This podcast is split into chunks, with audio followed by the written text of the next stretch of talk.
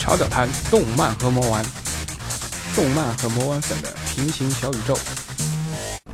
大家好，我是超脚谈小 B，又和大家见面了。我是超脚谈大叔。大叔，我们前天放了一期节目啊，下面好像有一些和我年龄阶段差不多的朋友有一些不同的观点，我不知道怎么说好。这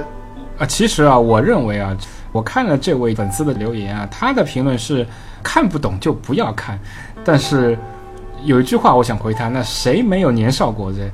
谁没有年少轻狂过？应该这样说，我也是从小学、初中、高中、大学一路经历过来的，那我也是有中二的阶段的。其实我是充分理解在中二阶段的所谓，其实就是我觉得是人当中一生当中啊世界观形成的一个最最重要的一个阶段。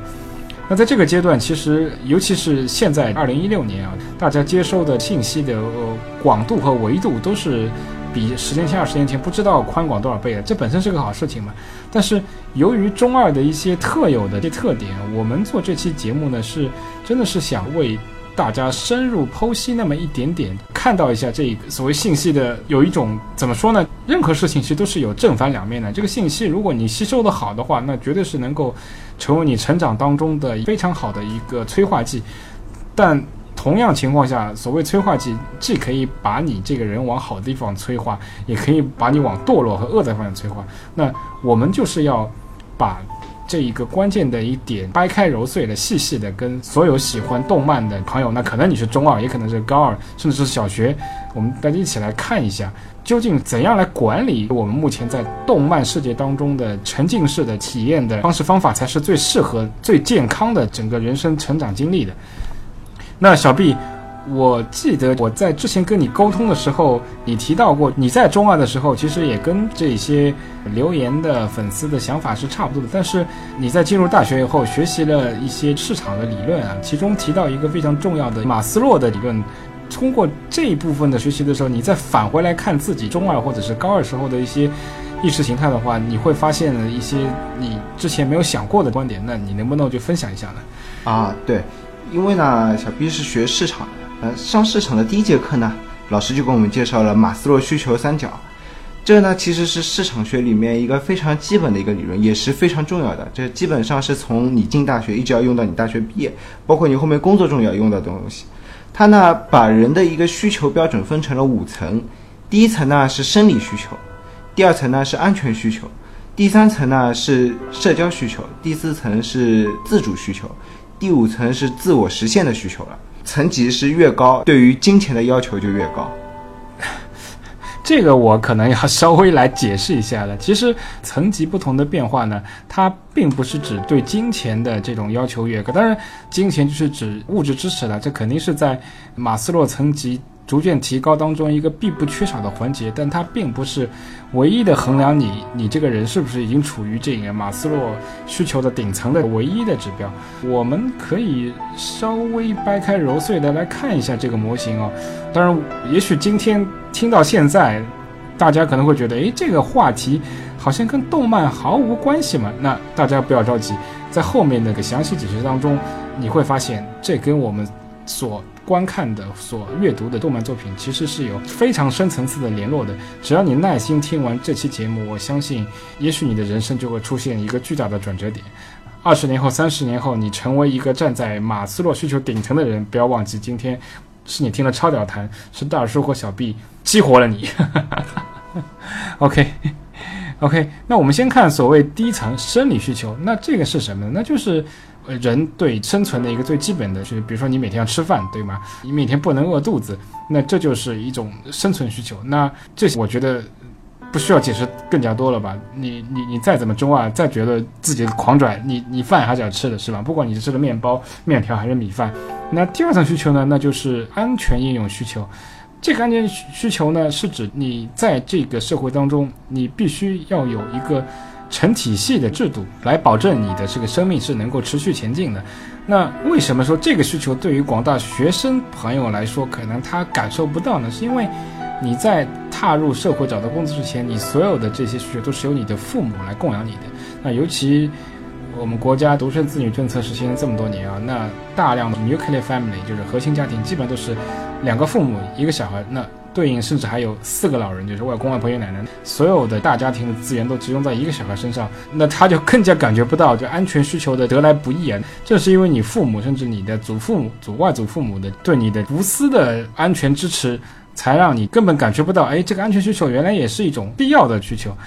那第三层需求什么？就是社会社交需求。那这个需求，我相信，即使是作为无论是九零后、零零后，你还是正在。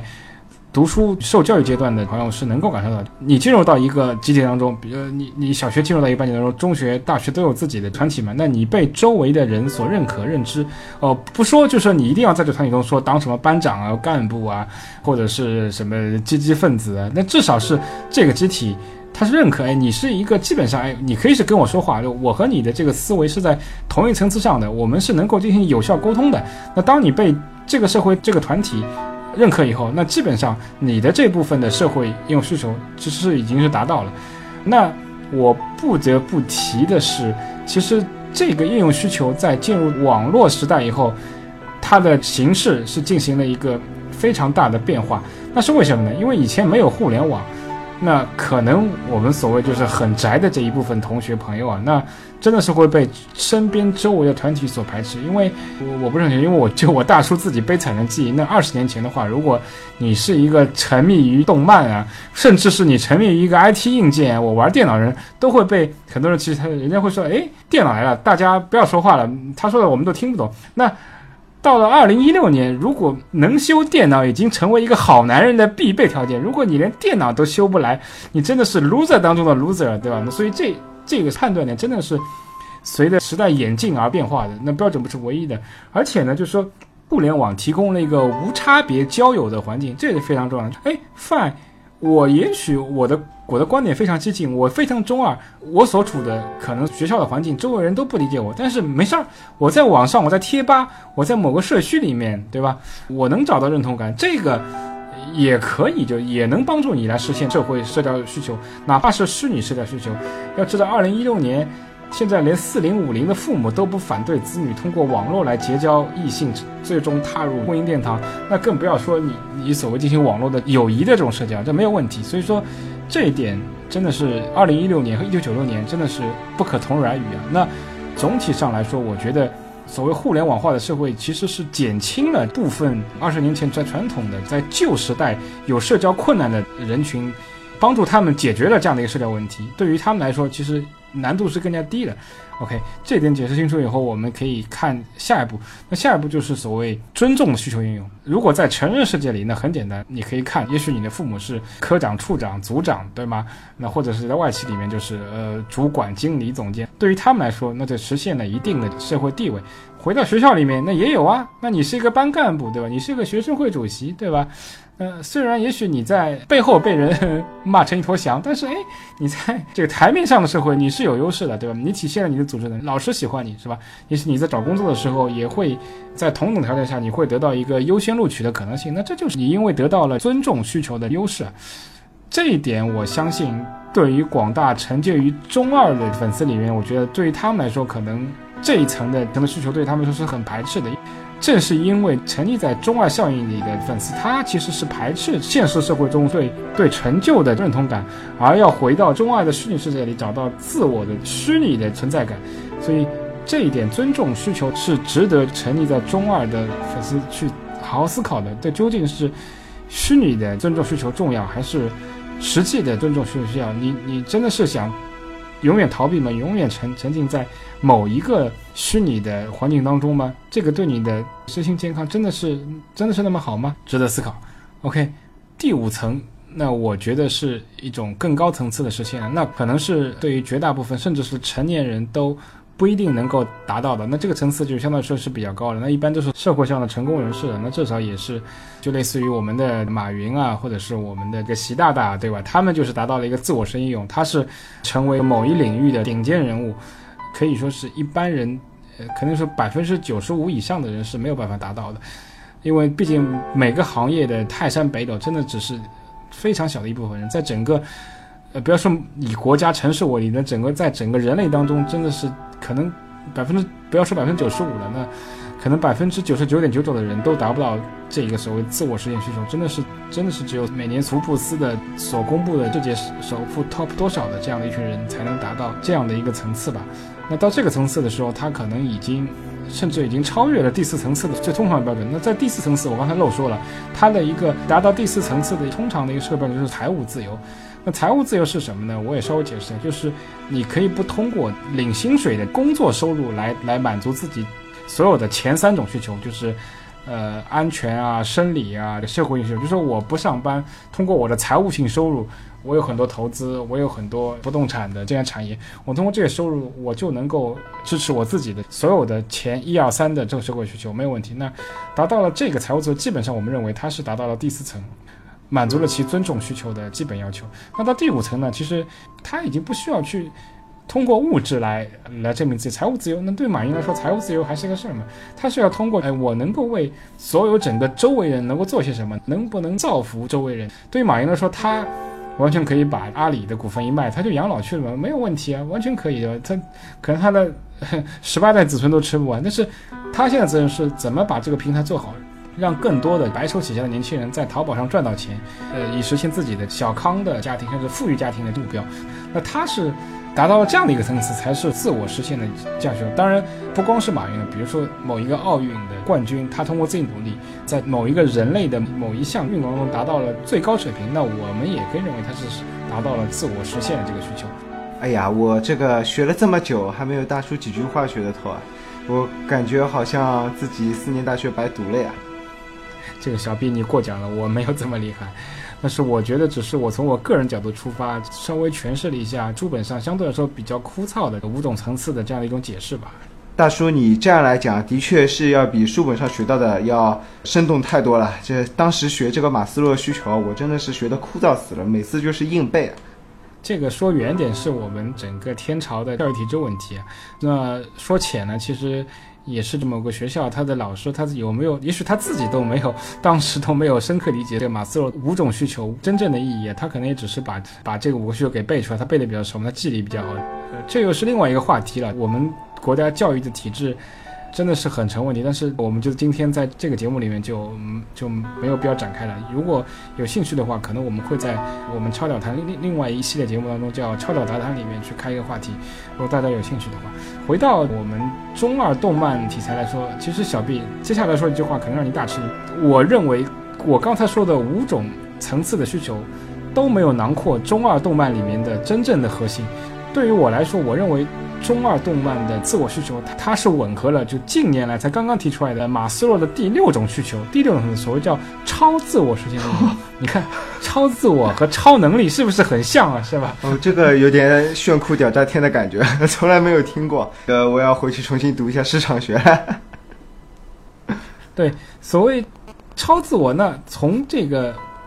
因为我们今天可能会有所拓展嘛，那是这是我们超导谈的一种解释嘛。那我先解释一下学术方面的论文，它它的这种状态是进入一种对某一个兴趣啊开发到极致的这个状态，就类似于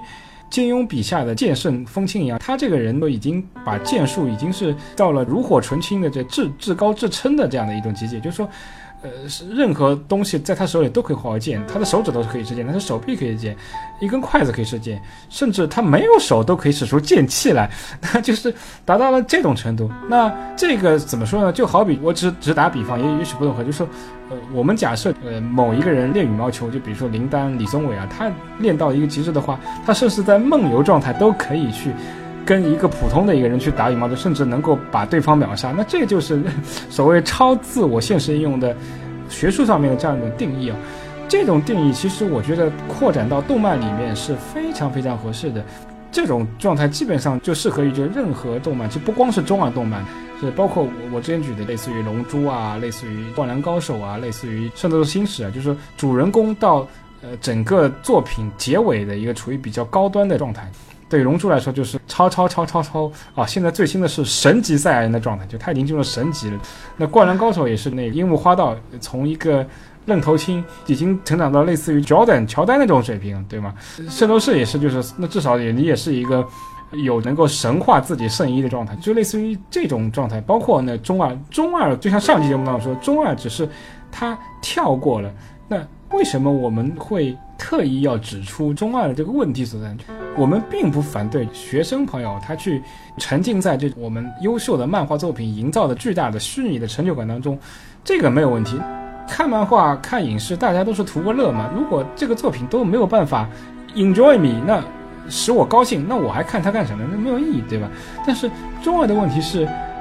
他上来就直接把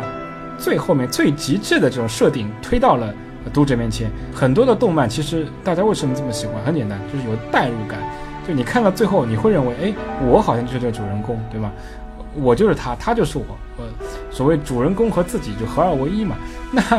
中二漫画是一上来就认为你就是一个顶尖人物了，你已经是这个，比如说，就像《灵能百分百》里面，这主人公已经是灵力界的 top one 了，任何人都比他弱。至于主人公要不要灭那个人，完全是。看他心情，哪怕有的时候主人公假装是一个很低姿态去跟一些没有灵能力普通人去去道歉啊，怎么样？那也是因为就是我高兴，我所以我愿意把自己压压低，而不是说我自己本身不行，就是他混淆了，甚至他完全忽略了让你真正忘记你自己现实当中是处于一个什么样的状态。你真的只是一个中外学生，你并不是一个 灵力百分之百，你并不是一个已经练级练到神圣一化的黄金圣斗士。已经是达到乔丹水平的樱木花道，已经是神话的赛亚人，不是他把前面所有的这努力过程全面一笔带过，哎，上来你就是你就是最强的，这个才是最最有问题的这样一个点。那回到我们刚才马洛斯叙事里来看，就是我们要指出什么？这个已经被整个人类广泛所认可的人类社会心理需求的这个层次感，就是你不能挑过第一层次生理，第二层次安全，第三层次社交，第四层次尊重。第五层次自我实现时候，你就直接说：“哎，我假设我已经超自我了。”这个，这个实在是一种非常扭曲的心态，这个是完全，完全是忽略现实的需求，把自己沉溺于呃虚假的这个自我实现的一种一种一种毒药了。我们并不是说反对学生中中二、高二甚至大二的粉丝，而是我我我就不能去，我们就不能找乐子，我就不能。把自己带入主人公当中去享受一把虚拟的成就感呢？那那并不是，任何事情都是有个度。就好像在现实当中，所有的这些毒品，包括鸦片，包括大麻，它最早其实是什么是真的是用于外科手术当中的，是一种镇痛剂，让人暂时忘记了疼痛。当它合理呃控制量的使用的时候，那它就是一个有用的东西，它可能能够帮助人在最痛苦阶段，就是做外科手术的时候忘记痛苦，度过这个难关。没有问题，但是当你沉浸于当中的时候，这个就是让你成瘾，最后把这个人毁掉的这样的一个结局。所以这就是我们为什么说，如果你能够控制住自己，偶尔 enjoy 一下中二带来的超自我的充实感，没有问题。但是如果你只看中二动漫，这个就会是成为一个最大的问题。那你一定是要把它戒除掉的。嗯，小毕，那你你能不能结合动漫作品的一个实际情况，把正常动漫的呃，它怎么从马斯洛的最初级的这个阶段成长为我们马斯洛的第六个超自我实现的层次的这样一个过程？呃，那我们还是拿《圣斗士星矢》来举例子吧。这部动画片可以说是传播非常广，然后看过的人也非常多吧。那我们就来说说主角星矢。那星矢呢，一开始是城户老头生下的一个私生子，然后他什么都没有，他连吃都吃不饱。那后来呢？城户老头把他找过来来做圣斗士训练生。这个时候呢，他应该说是满足了这个生理需求，他能吃饱东西了。嗯，对。然后后来呢，他正式进入训练生，那打的也不错，然后也有地方住了，这应该说是满足了安全需求。那他也不会有生命危险嘛，毕竟他也有一定的能力，对他不会被人打死。对，他就成为了，对，他就成为了一个圣域体制内的员工了。这圣域提供他基本的住所。训练场所对吧？有衣食住行，包括给他分配了一个老师啊，对，莫林。他那个时候呢，虽然还是底层的，但是他已经有一定的地位了，那至少比杂兵要好吧，对吧？然后后来呢，他经过自己的努力，他拿到了圣衣，对吧？然后结交了四个男朋友。这个时候呢，他已经达到了自己的社交需求了，对吧？有四个好基友和他一起在那边为女神而战，团体所认可。对，对，被团体所认可。呃，当他完成第一次弑神的时候呢，他已经达到了一个自主的一个需求，呃，他已经是可以达到杀到神的级别了。他已经不是说和这种普通小朋友打这种事情了，他已经能跟神打了。应该是发生在北欧篇吧，他第一次弑神成功了对，动画里面是北欧啊，漫画里面是海神了。海海对海神篇对然后呢，当他在欧米伽里面穿上黄金圣衣，成为别人口中传说中的圣斗士的时候，他已经达到马斯洛需求啊、以前五层马斯洛需求的顶端了，他已经自我实现了，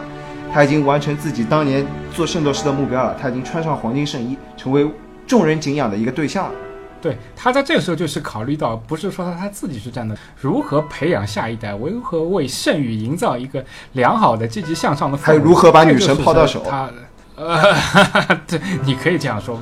对，这是一般人不敢不敢想的一个目标啊，这毕竟是女神啊，她她和我们肉体凡胎不一样啊。但其实欧美的女神都是，哎，不，这我们我们我们停止，我们啊这下需要18我们这个是个禁啊健康的少儿节目。其实这就是我们的观点。我觉得，即使是《圣斗士星矢》作为这个主角啊，我个人认为啊，他真的也只达到了一个自我实现，就第五层的这样的一个层次，他没有达到超自我实现，因为他是有限制的，对吧？他的上司是女神，对吧？只有女神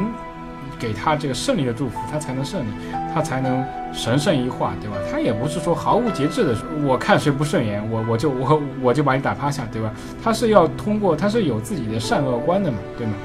呃，不是说我，而且他的行为举止是非常符合现实社会当中所谓正能量、所谓劳动模范、所谓这个呃三八红旗手、所谓这个 入党积极分子，某一个城市的对某个城市的优秀青年的这个定位，对吧？他很正能量，他拼命为组织打天下，对吧？然后从来不争抢名分，对吧？只有只有上司说他好，他才好；上司不说他好，他就努力奋斗，而且他积极培养下一代，从来不把自己的绝招呃藏着或战斗经验藏着，都会告诉下一代说：哎，对圣斗士来说，你一定要达到第一次招数是有用，第二次招招数就是对于圣斗士来说完全是没有用的层次。这些最基本的、最精要的这些战斗技巧，他都会毫无保留的传给他的后辈，这点他做的是真的是非常好的。所以说，他的这个整个意识形态和行为方式，虽然整个故事是虚拟的，但是他的整个做人的思路啊和这个行为方式是跟现实社会完全相符合的。那这就是我们所说的一个完全正常的漫画。就这种漫画看得多，并不会对你在现实社会当中去行为处事啊会造成任何困扰，因为你按照这个思路去做，你也会越来越优秀，而不会产生任何问题。其实呢，我刚才突然想到一个点，如果你有一个非常土豪的人在你身边，你看得到他，但你无法成为他，你每天看着他左拥右抱美女，开豪车、开跑车，对吧？今天换个女朋友，明天又换一个女朋友，他就是不请你吃饭，就是不带你去泡妞，那你会不会爽呢？你会不会还坚持去看他呢？对，其实我觉得小 B 说到一个关键点，其实这就是这一类中二漫画的市场切入点，就是因为有一部分的拥有中二倾向的人，那不一定真的就是初中二年级的，可能中二，可能是高二，也可能是大二，他始终停留在这个状态，他无法面对你说的跟他目前所所实际生活层次差距非常巨大，那一般都是比更加好的一类现象的人存在，他也不愿意去在现实当中通过自己努力去慢慢达到或者是缩短他目前所羡慕的这个层次人的差距，而呢，他会习惯于通过虚拟的世界来满足这样一种需求，就是说，哎，一瞬间，我觉得我通过我的对这种中二动漫的代入感，哎，我觉得我已经达到这个层次了。我在现实的世界当中，我确实没有这个层次，但是我在一下子一瞬间，我就在漫画里面达到了。哎，我好像我就是这个这个主人公，没错。就以以最典型的零零百分百的话，他主人公其实是一个非常 humble、非常低调的一个非常老实的人，但是就因为他拥有无比强大的顶级的灵能力，你可以假设说，哎，我在所谓日常生活当中，我显示的很低调，是因为我有超能力，我不愿意伤害你们。但实际上，实际是什么？实际上，当你真正带入到这个主角当中去的时候，你真正的忽略，你真的是一个 一个很普通的一个人，你并不是一个灵能力顶级的人，但是你只是享受了带入的这个快感。当当然。我还是那个观点，人间不拆嘛，对吧？任何人都会有自己的成长当中的烦恼和最最困难的阶段，短暂的逃避与呃与麻醉，我觉得是呃并不是有害的，甚至是有益的，因为太痛苦，真的是需要缓解一下。但是如果一直在沉浸在里面，而不是去踏踏实实的想我怎么来提高自己的话，那你永远只能会停留在这个层次。那也许你这一辈子真的就是没有任何的成长的可能性了，是吧？那就像前面小 B 说的，第一、第二、第三、第四、第五层级，那如果你运气好，也许你的这个父母和祖父母、外祖父母能养你一辈子，你的家族的给你营造的环境能够永远、永远让你沉浸在这世界，那 fine，你是一个幸福的人。不管怎么说，你是一个幸福的人，你有这条。但是，当周围的环境渐渐凋零甚至崩塌的时候，那你怎样面对这个现实的世界和社会呢？难道真的是要去天台见吗？大叔，我想问你个问题啊，呃，我身边就有一个朋友，他非常喜欢看《一拳超人》，非常喜欢看这个《灵能百分百》这类的动画片。那我也觉得他他有种像吸毒的感觉了，他老是幻想自己是那个人，我怎么把他救回来呢？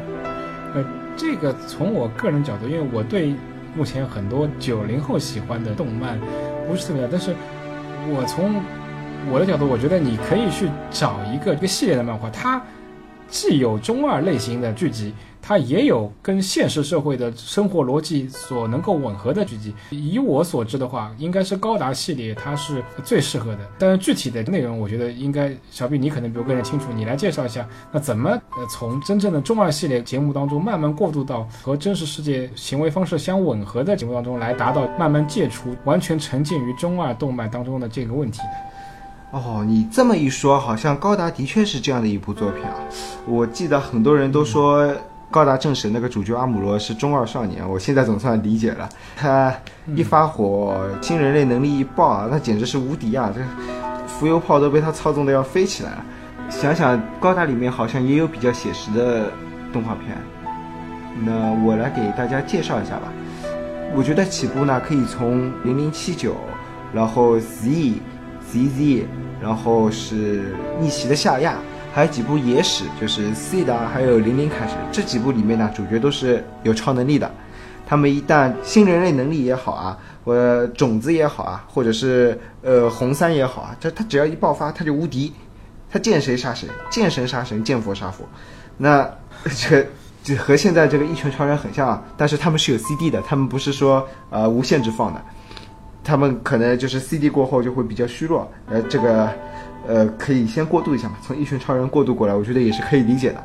嗯，然后呢，他也有几部作品，像零八 MS 小队啊，像的零零八零口袋里的战争啊，还有零零八三星辰作战计划，这都是比较写实类的。它讲究呢是战术。我最喜欢的一部高达作品呢就是零零八三，它里面呢主角驾驶员，他呢驾驶技术一般，是合格水平。意外的搭载上了高达来执行一个任务，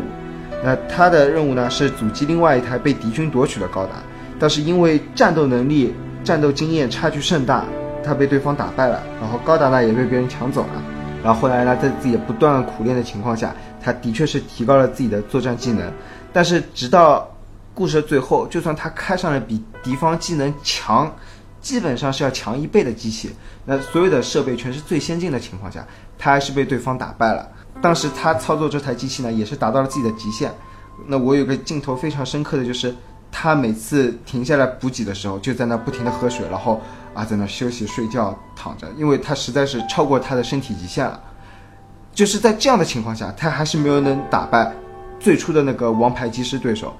这个我感觉还是比较符合我们现在普通的社会规律和社会逻辑的。嗯，呃，今天我们讲这个话题的目的呢，其实也并不是说想完全抹杀中二类动漫的价值的。那我们的最后的观点呢，还是适当的看中二动漫，在你最最，呃，可能挫折最深的时候来看这些动漫的话，我觉得没有问题。但是如果长期完全沉溺于中二类的漫画的话，那真的是对自己成长，尤其是我觉得。还处于这个初中啊，甚至是高一、高二这样的一个三观形成时期的广大青少年的粉丝的话，你们真的是要好好考虑一下了。因为中二动漫它所反映的意识形态也好和行为逻辑也好，是完全不能把它搬入到现实生活当中去的。如果你以这些行为逻辑为你自己的社会行为准则或者指导来说的话，那你唯一的下场就是头破血流。所以这就是我们的观点吧。嗯，当然了，我觉得二零一六年呢，每个人都有自己选择喜欢作品的自由，我们也没有权利去剥夺你看中二动漫的这个权利，只是作为一个观察者和过来人的角度，对你一个小小的提醒吧。对，大叔，我觉得你说的这个非常对。就是我觉得一个已经自己的思维、自己的思想已经形成了一个成年人来说，他去看看中二动画，他笑一笑就过去了，其实也就算了。但是对于一个还在形成自己的观念、自己的想法的青少年来说，这个真的可能会把他人生路带歪。嗯，